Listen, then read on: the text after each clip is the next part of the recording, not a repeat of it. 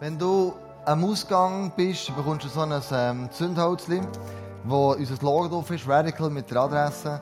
Das ist ähm, nicht gedacht, den Joint anzuzünden, sondern das ist dazu da, dass du, wenn in deiner Zeit me and my Jesus, dass du wieder Kerzen anzündest, dass du das siehst und denkst, hey, Jesus möchte mehr aus mir Radical machen. Darum äh, nimm das weit, das ist echt für dich gedacht. Use it however you use it. Gut, wir möchten eigentlich unsere Serie heute abschließen mit einem weiteren Radical, mit dem Benedikt von Nursia. Und die Serie haben wir ja gestartet mit der Perpetua. Dann sind wir zum Danny Gassmann gekommen, dann haben wir den Augustinus gesehen, wir haben Strupplers hier gehabt. Und heute ist eben der Benedikt von Nursia ist da. Er ist mega bekannt, weil man ihn nennt als Vater vom Abendland. 1964 hat man ihn noch zum Schutzheiligen von ganz Europa erklärt. Also er hat Europa zu seiner Zeit so 480 bis 547 extrem prägt bis in die heutige Zeit hinein. Und warum möchte ich dir in dieser Predigt erklären? Und du musst aber eins wissen, die Predigt wird wahrscheinlich für dich recht herausfordernd sein. Wie für mich auch, wie für die Leute heute Morgen auch. Heute Morgen, äh, heute Abend werde ich dir ein kleinen Verschlips da. Ich werde dich herausfordern. Ich werde mit dir einen Weg gehen. Du darfst gespannt sein. Ähm, und bist nicht, bitte nicht verrückt, sondern nimm es einfach an. Und alles, was dich ja irgendwie ähm, tüpft, das ist irgendetwas, wo, äh, wo dich provoziert, wo, wo spannend ist. Und warum, warum provoziert mich das so? Was steckt eigentlich dahinter? Darum lade ich heute Abend herausfordern. Zuerst ein kleiner historischer Hintergrund, damit du das Bild siehst. Damals hat man so Angst gehabt vor dieser Jesus-Bewegung. Man hat gesagt, eine Jesus-Sekte. Wir die können ausrotten, wir können die wie jetzt ausschreissen. Ähm, aber die sind immer zahlreicher geworden. Die Jesus-Jünger, das war eine Bewegung, die nicht mehr normal war. Und so hat man dann gesagt, du, die müssen wir irgendwie, müssen wir die zusammenbringen und die unter Kontrolle nehmen. Und so hat der Kaiser Konstantin 13, 300, also 313 nach Christus, hat gesagt, wir müssen die versuchen, ähm, äh, die ein bisschen zu steuern. Also wir machen doch aus dem Christentum eine Staatsreligion. Wir beten nicht mehr den alten Sonnengott an, das Sol Invictus, sondern wir fangen an, ihren Gott anzubeten, der Jahwe-Gott. Und das haben wir einfach so bestimmt und entschieden. Und dann 380 nach Christus hat man das so also eingeführt gehabt. Und so ist das Christentum, das römisch-katholische, zu einer, zu einer Staatsreligion geworden. Hat man Positionen verleiht. Und dann hat es immer Machtkämpfe gegeben. Wer darf zu oberst sein? Und wie sieht das aus? Und wie viel Geld habe ich mit einer Ländereien gegeben, dass ich entfalten und so weiter. Und plötzlich ist von dieser Jesus-Bewegung, von dieser krassen Radikalität, ist plötzlich ein Koloss geworden, schwergefällig, von Macht korrumpiert und da ist viel Geld geflossen und alles ist ein bisschen drunter und drüber gegangen. Wir haben eine Weltfrömmigkeit entwickeln und der materielle Reichtum ist in die Kirche gekommen. So vom Segen wirklich zum Fluch. Und dann jetzt immer, wenn es eine Bewegung gibt, gibt es immer eine Gegenbewegung. Und damals waren das die Mönche. Du kannst sagen, dass sie so Punks von heute, Mönche damals. Die haben sich gegen das System aufgelehnt. Das heißt, das ist, der Glaube ist verloren gegangen. Die Radikalität, Jesus nachzufolgen, ist verloren gegangen. Es geht um Macht, es geht um Stolz, es geht um Positionen. Das, man hat irgendetwas aus dieser Kirche, aus der Bewegung rausgenommen. Und einer von denen ist eben der Benedikt von Nursia. Er war einer der ersten Mönche und er ist aus einem System von damals ausgebrochen. In die Isolation. Er ist ein wohlhabender Eltern rausgekommen, sind ihn nach Rom geschickt, dann hat er eben den ganzen Palast gesehen und dann hat er die Kille gesehen, den Prunk und den Schmuck, er war in der Arena, gewesen, Brot und Spiele und er hat gesehen, was man mit diesen Menschen alles zusammen macht und er hat gesagt, das kann doch nicht mehr Kille sein. Er ist ausgebrochen, aus der Kille austreten und ist während drei Jahren hat sich in eine Hölle zurückgezogen. Ganz alleine. Also von dieser Gemeinschaft raus, das andere Extrem, in die Hölle. Alleine. Er hat Gott kennengelernt, er hat viel gebetet, er hat viel gefastet. Und krass war, plötzlich haben Hirten entdeckt. Die Hirten sind zu ihm gegangen und sagten, könntest du uns segnen? Das ist gesegnet und dann haben sie plötzlich gemerkt, uh, das ist krass, da kommt, da kommt der Power daher, das ist ja unglaublich. Dann sie plötzlich kranke Leute zu ihm verbringen. Er hat die gesegnet für sie gebeten, die alle gesund, alle, sind gesund geworden. Haufen dann, hat es einen Menschenstrom gegeben zu der Hölle von diesem Benedikt. Und das ist genau das, was er nicht wollte. Die Menschen haben angeschissen. Das funktioniert ja gleich nicht. Am Schluss, Gemeinschaft, oder? Und er äh, gesagt, das habe ich nicht wollen. Und immer mehr Leute gemacht und mehr Leute gebracht. Er hat mit ihm aber äh, angefragt, ob er möchte, ähm, eine Kirche, ein Kloster, das es dann schon gegeben hat, übernehmen. Und mit seiner tiefen Überzeugung hat er zu sich selber müssen schauen. Mit dieser Haltung hat er das Kloster geführt. Sehr mit strenger, eiserner Hand. Wenn sie einen Psalm gelesen haben, oder auswendig gelernt haben, und einer von diesen Mönchen hat den Psalm nicht auswendig können, hat er in die Schemdiäckeli müssen. Hat er müssen herstehen. Und die Strafe war, nach der Predigt hätte er nicht mitsingen Also wenn du nicht mitsingst, überleg dir gut heute nach der Message, was genau abgeht. Das war eine Strafe damals, nicht, mit, nicht mitsingen, oder? Hätte man nicht dürfen. Und ähm, der hat die so verrückt gemacht, er war so streng zu denen, dass sie ihn versucht zu vergiften in Abendmahlwein. Man stellen sich in Abendmahlwein Gift drin da. Und das bringen wir ihn um. Also das ist eine Tortur. Und dann, wie durch das Wunder, hat er das gesegnet, oder, wie man das so im Katholischen macht. Und wo er den Wein will trinken es zerspringt er in seinen Händen. Das Glas zerspringt. Geht der Boden. Ähm, und dann, im Gespräch, wie auch immer, hat er gecheckt, du die mich vergiften. Er geht wieder weg in seine Hölle und sagt, also Gemeinschaft kann es nicht sein.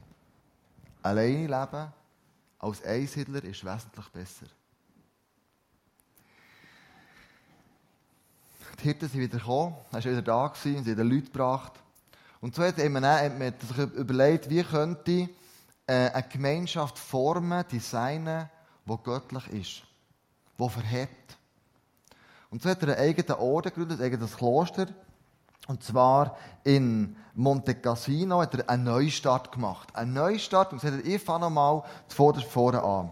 Und er hat sich überlegt, die Gemeinschaft, dass sie, dass sie göttlich ist, die braucht Werte, die braucht Regeln. Und so hat er 73 Regeln aufgeschrieben, wie er das Zusammenleben vorstellt, mit 876 Anweisungen dazu. Eine von denen möchte ich euch ganz kurz vorstellen. Das sind alle die angesprochen, die hier Leute begrüßen, Aster sind, oder wenn du daheim Leute einladest zu dir in die Wohnung, was haben die müssen machen?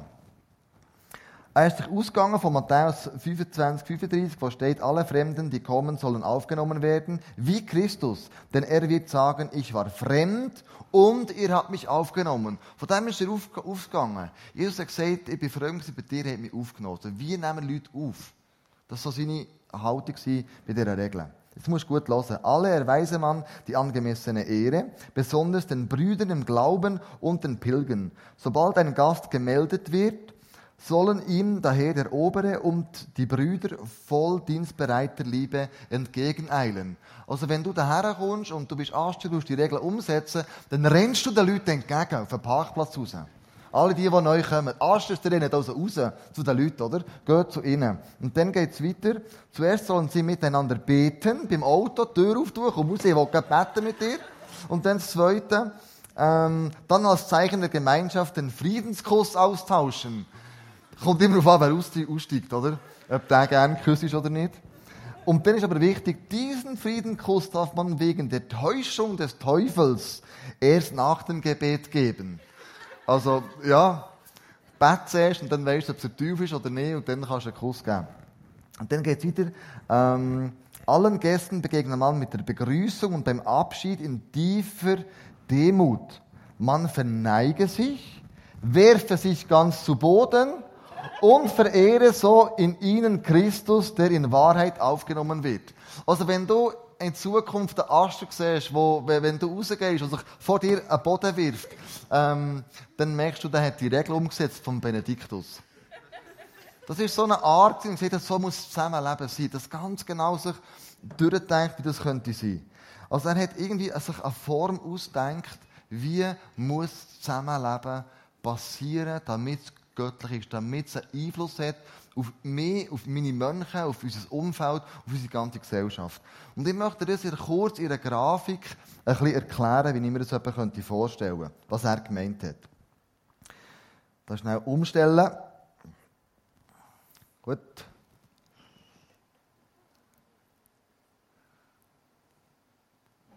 Also, fangen wir an. Er hat gesagt, wir müssen einander begegnen in Liebe und in Wahrheit.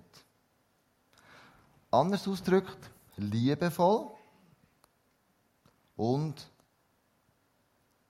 herausfordernd. Her herausfordernd. Irgendwie so, hä? Gut. Und jetzt, äh, was ist das Gegenteil? Das Gegenteil ist ja sicher lieblos und nicht herausfordernd. In Liebe und in Wahrheit herausfordernd anderen begegnen, sein grosses Vorbild war Jesus. Jesus ist den Menschen in Liebe, aber in Wahrheit hat er die Leute herausgefordert. Nehmt den reichen Jüngling. Zu ihm habe ich gefragt, was muss ich machen, um das ewige Leben zu haben. Er sagt, du hast alles richtig gemacht, verkauf deinen Besitz und folg mir nachher. Er hat ihn in Liebe herausgefordert. Was er dann mit dem gemacht hat, das ist seine Sache. Was ist in Liebe nicht herausfordern? Für mich ist es tolerant. Die Hauptsache stimmt für dich. Wenn es für dich stimmt, ist es easy. Das musst du entscheiden mit deinem Leben. Also, ich, ich tue dich nicht herausfordern, bin gleich nett zu dir, oder? Man kann sagen, das ist ähm, Harmoniesucht. Menschenfurcht, ich sage nichts. Ich sage nichts heisst, ich bin tolerant. Tolerant verändert aber gar nichts. Wenn jemand zu jemandem tolerant ist, du veränderst in diesem Leben nichts. Und er hat gesagt, der Benedikt, eine göttliche Gemeinschaft muss dazu dienen, um uns selber immer wieder Schritt für Schritt zu verändern. Jesus ähnlicher zu werden. Das andere, nicht herausfordernd, lieblos, ist auch eine gewisse Art von Toleranz. Nämlich, du kannst machen, was du willst, ist mir scheißegal. Wenn deine Freundschaft, deine Ehe, dein Problem, wenn du mit dem absaufst, ist es nicht meine Sache. Schau doch du selber, du bist mir scheißegal. Hm? Herausfordern, lieblos. Das sind die, die immer Kritik anbringen. Wir könnten noch vieles besser machen, logisch. Aber Jesus, Benedikt hat gesagt, wenn wir Menschen weiterbringen dann müssen wir sie in Liebe herausfordern in Liebe herausfordern. Das ist eigentlich nichts anderes als Folgendes. Ähm,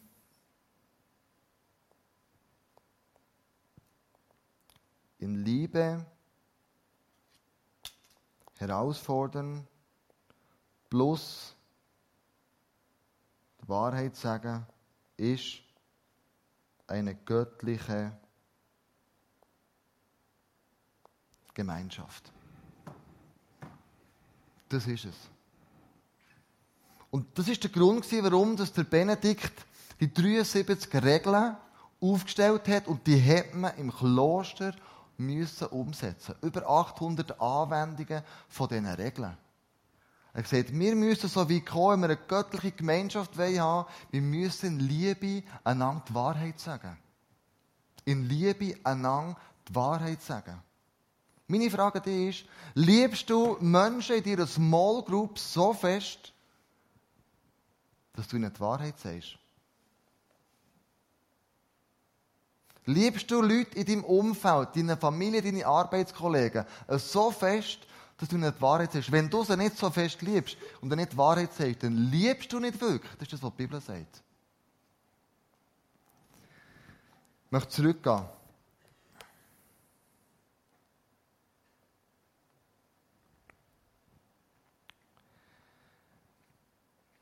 Im 1. Korinther 13, 4 bis 8 kennt ihr die meisten von euch. Die Liebe ist langmütig und freundlich.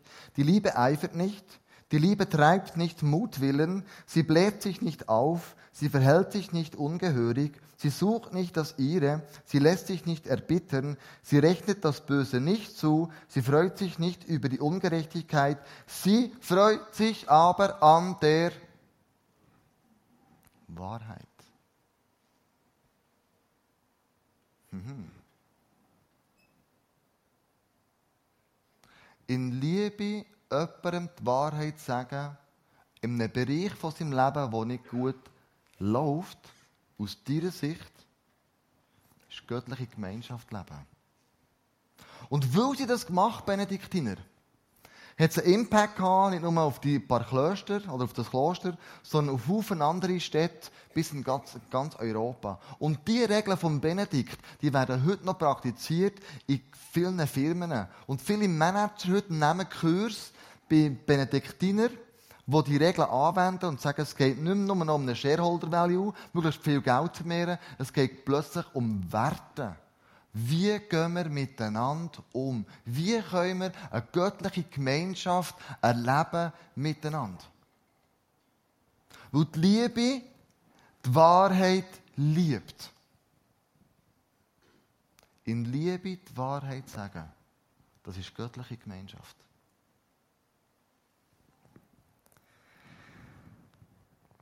Sie erträgt alles, sie glaubt alles, sie hofft alles, sie duldet alles. Die Liebe hört niemals auf.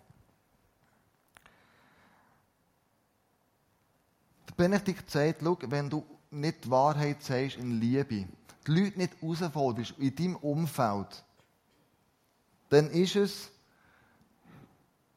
als hättest du den Hosenladen offen und niemand sagt etwas. Das ist Harmoniesucht. Du darfst dem nichts sagen. Und wir Schweizer, wir haben dort eine Krankheit. Wir dürfen an kaum zu nachtreten.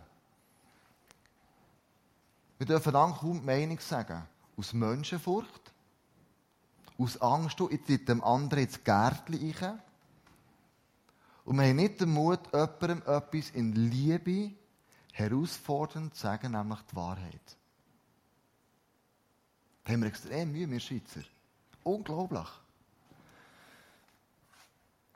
Ein Lebensbereich, wo du vielleicht einen schwarzen Fleck hast, dort, wo es nicht ganz rund läuft, erzählst du den einer Small Group, tust du das jemandem anvertrauen? Ich möchte mal ein bisschen sagen, ähm, was, was die Bibel dazu sagt. Also, nur noch ein bisschen, noch ein bisschen voranfangen. Er hat eine neue Art von Gemeinschaft gemacht, der Benedikt. Ich wollte noch ein bisschen weiter voranfangen. Nämlich hat absolute Werte gehabt. Er hat echte und herausfordernde Beziehungen in Liebe und Wahrheit von den Menschen gefordert. Er gesagt, wenn ihr eine göttliche Gemeinschaft habt, dann sagt in Liebe und in Wahrheit, was ihr voneinander denkt. Immer mit, dem, mit einem ganz bestimmten Hintergrund. Das lesen wir in Regel 72 von Benedikt. Im gegenseitigen Gehorsam sollen sie miteinander wetteifern. Also wirklich im gegenseitigen Gehorsam, Gehorsam miteinander wetteifern. Wer ist besser? Wer kann das besser? Und zwar folgendes. Keiner achte auf das eigene Wohl, sondern mehr auf das des anderen. Wenn du jemand etwas in Liebe, die Wahrheit sagst, geht es nicht, dass du Recht hast. Es geht darum, dass du der andere höher achtest als dir selber. Das ist der Punkt. Christentum ist eine Religion, ein Glaube, wo es nicht um dich geht. Es geht nicht um dich. Es geht immer um die anderen. Die Bruderliebe sollen sie einander selbstlos erweisen. In Liebe sollen sie Gott fürchten. Er hat Smallbus gemacht, immer zwölf Monate zusammen da, in Gruppen und gesagt, das müsst ihr üben. Liebe ist etwas, wo man nicht alleine üben kann. Liebe brauchst du etwas gegenüber. Wenn du Liebe, Liebe willst, willst, äh, wachsen musst du jemanden haben, der dich spiegelt, der dich korrigiert, der dich herausfordert. Und das sagt Jesus, das möchte ich für euch. Die höchste Liebe ist die Pfindesliebe. Und du kommst nur dorthin, wenn du immer wieder herausgefordert wirst, Schritte zu gehen. Liebe erleben kannst du nur in der Gemeinschaft. Das geht nicht in der Isolation. Darum halte ich nichts von Solo-Christentum. Das hat nichts mit dem Glauben zu tun. Das ist der egoistische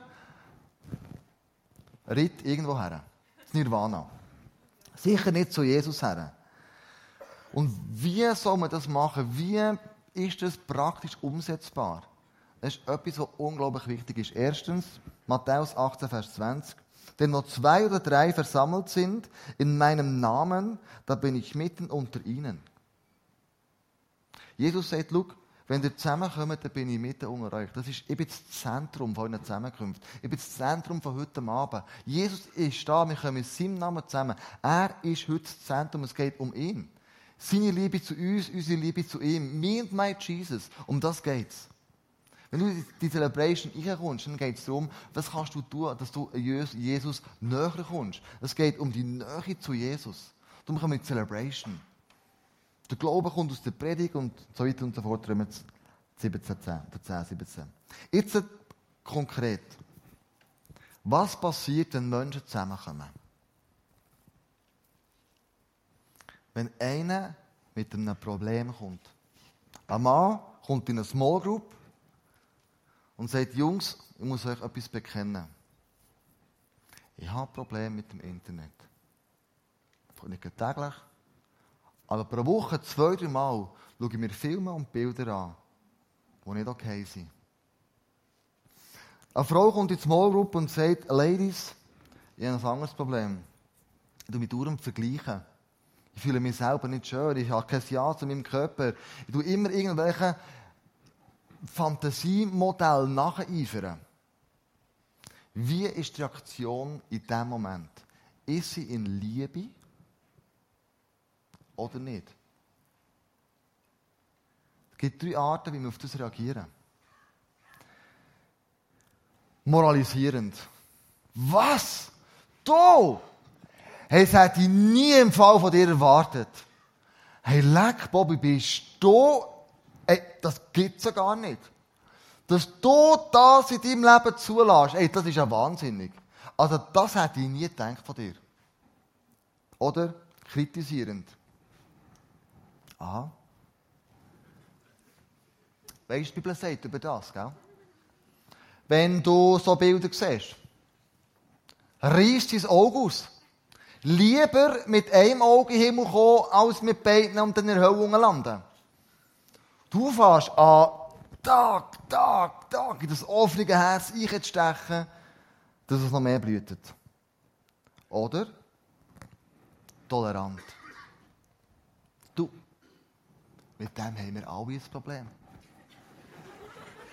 Du bist nicht der Einzige auf dieser Welt, sorry about, gell? Komm, lass uns doch den Fernseher anlassen, ein Bier trinken, Champions League, Champions League Lounge, äh, Champions Lounge schauen, äh, Champions League schauen.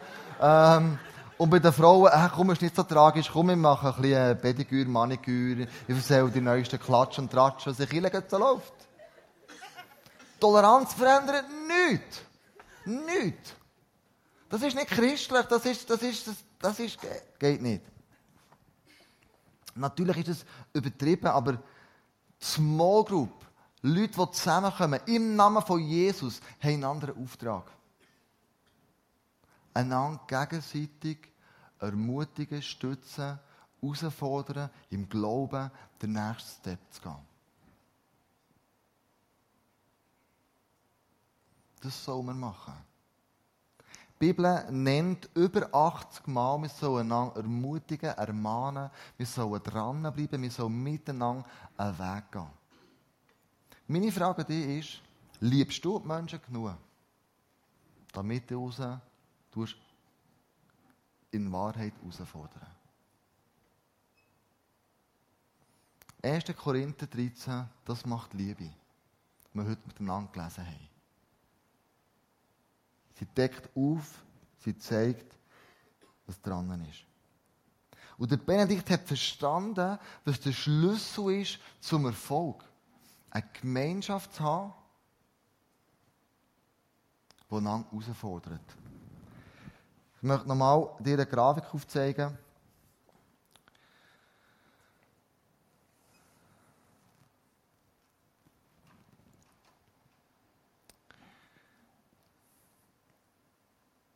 Man sagt ja,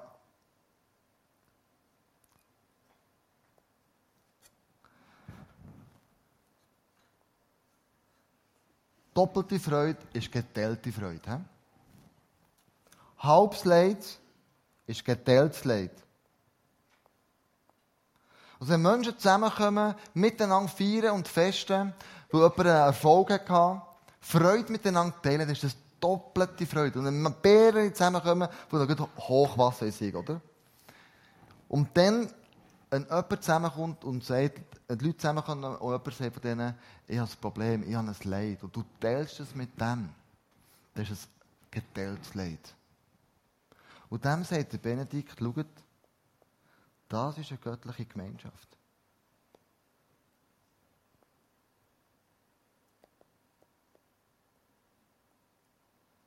Irgendwie so. Wir nehmen Anteil aneinander.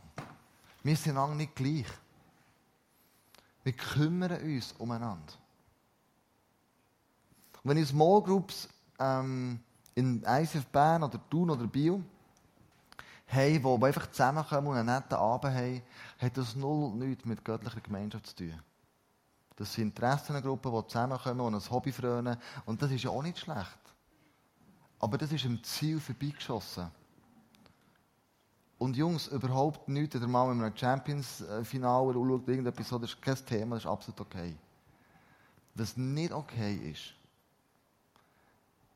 ist, wenn man zusammenkommt und anfängt, hinter anderen Menschen durchzuschnurren. Hast du schon gehört? Hey, die oder der, die oder der, hast du schon mal gehört? Hey, ist krass, was die da gemacht haben. Hey, das gibt es ja gar nicht. Hast du schon vernommen? Der Neueste im ICF. Oh, da Leute, hat wieder etwas gemacht. Pff, jenseits. Du fängst an, die göttliche Gemeinschaft zu zerstören, indem du hinten durchschnurrst. Und du machst aus dieser ursprünglichen Göttlichkeit, lässt du den Teufel ein, wo das zerstört, die Einheit da drinnen ist. Hast du schon mal festgestellt, wenn du mit jemandem im Gespräch, in einem Dialog bist, über was wir oft reden, auch ich, du mich da mit einbeziehen, bin genau gleich. Ich rede oft über andere Leute. Aber sehr wenig über mich oder über einen anderen. Wie geht es dir? Wie sieht dein Leben aus? Wie bist du drauf? Gibt es Bereiche in deinem Leben, wo du Mann möchtest, zu Jesus bringen Gibt es Bereiche im Leben, wo du sagst, schau, da stolper ich immer und immer und immer wieder drüber? Gibt es Bereiche im Leben, wo du könntest Buß tun Heute Abend, als wir hier gebetet haben, bevor ihr alle zusammen sind gekommen, habe ich Buß tun. Das Teil da, das so geil aussieht, das hat heute Morgen nicht funktioniert. Wie irgendwie einen Fehler gemacht, wie auch immer. Haben mich das so angeschissen. Habe ich gebetet und gesagt, Jesus, warum hat das nicht funktioniert? Wir sind noch probiert am Donnerstag, wir sind extra wir haben das ausprobiert. Das ist technisch hochkomplex, dass es überhaupt geht.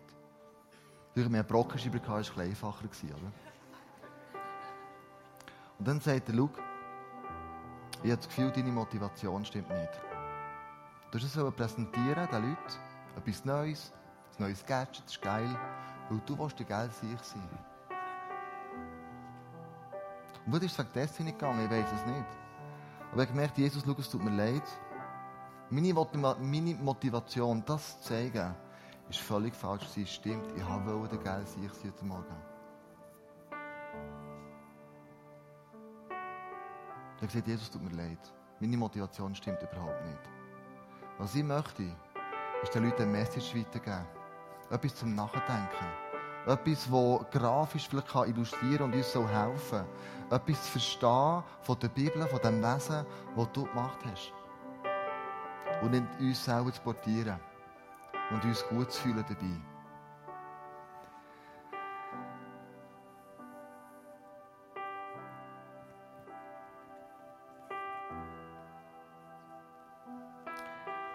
Wenn du eine göttliche Gemeinschaft erleben willst, brauchst du drei Sachen.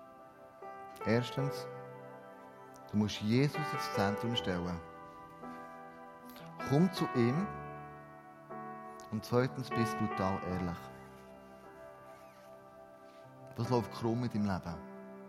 Das ist etwas, wo du merkst, sie Stolpersteine, immer und immer wieder. Und drittens, nimm Abschied von der Toleranz. Fang an, Menschen in Liebe, in, in der Wahrheit herauszufordern. Du musst auf Lips zu schalten und schau, ich möchte dir einen Gedanken weitergeben, darf ich. Ich möchte dir etwas sagen in deinem Leben, das ich sehe, das nicht gut läuft. Ich möchte dir helfen. Ich möchte dich nicht zerstören, ich möchte dir weiterhelfen im Glauben an Jesus. Und wenn das passiert unter Menschen, dann entsteht echte göttliche Gemeinschaft. Dann ist Jesus das Zentrum. Wo, hast du, wo bist du tolerant geworden? Wo hast du göttliche Sachen im Leben, wo du weißt, tief in deinem Herz drinnen, ähm, so die umsetzen, wo, wo, wo bist du tolerant geworden? Wässrig, lauwarm. Wo bist du nicht klar geworden, was vielleicht alle machen? Aber dass es alle machen, ist, solange dass du es machen sollst. Sondern es geht immer, immer darum, wir möchten als Kirche, jeder Einzelne von uns, Jesus ähnlicher werden. Wir möchten Gemeinschaften haben, die göttlich sind. Wo du zusammenkommst und sagst, ich möchte keinen Fall um meine Small Group Abend verpassen. Wir merken, dort regiert Jesus. Dort wird ich herausgefordert. Dort, wird ich, dort tue ich andere herausfordern. Das ist ein zusammenseitiges Unterwegssein. Und ich möchte beten, dass das in unserem Leben passiert, vielleicht in deinem Leben. Und wir dann nachher sitzend einfach einen Song anhören, den Maria uns singt. Und dann über das, was du was wir gehört haben, wieder darüber nachdenken.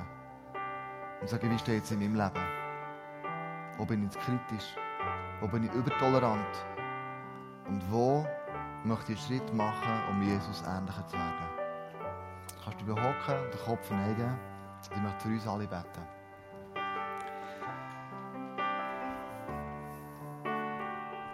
Jesus, Benedikt hat uns vorgelebt, was göttliche Gemeinschaft kann bedeuten.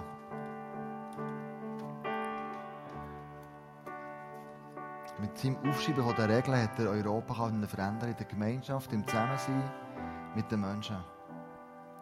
Er hat den göttlichen Samen in die Gemeinschaft gelegt. Wie muss Gemeinschaft aussehen, damit sie göttlich ist?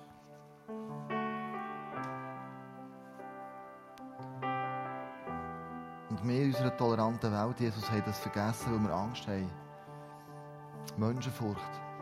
Weil wir harmoniesüchtig sind. Weil wir Angst haben, einander ins Gärtliche zu schalten. Weil wir Angst haben, die Wahrheit zu sagen. Und das schlussendlich ist nichts anderes als Stolz. Ich möchte gut dastehen. Jesus, was wir möchten machen, ist dir ähnlicher werden. Du siehst Bereiche in meinem Leben, wo ich tolerant wurde. Du siehst Bereiche im Leben, wo ich so kritisch bin, dass ich andere zerstöre. Aber du siehst auch Bereiche im Leben, wo ich dir jetzt schon nachfolge. Jesus, in dem nächsten Lied möchte ich dir näher kommen, indem dass ich dich frage, Jesus, welchen Bereich in meinem Leben möchte ich verändern?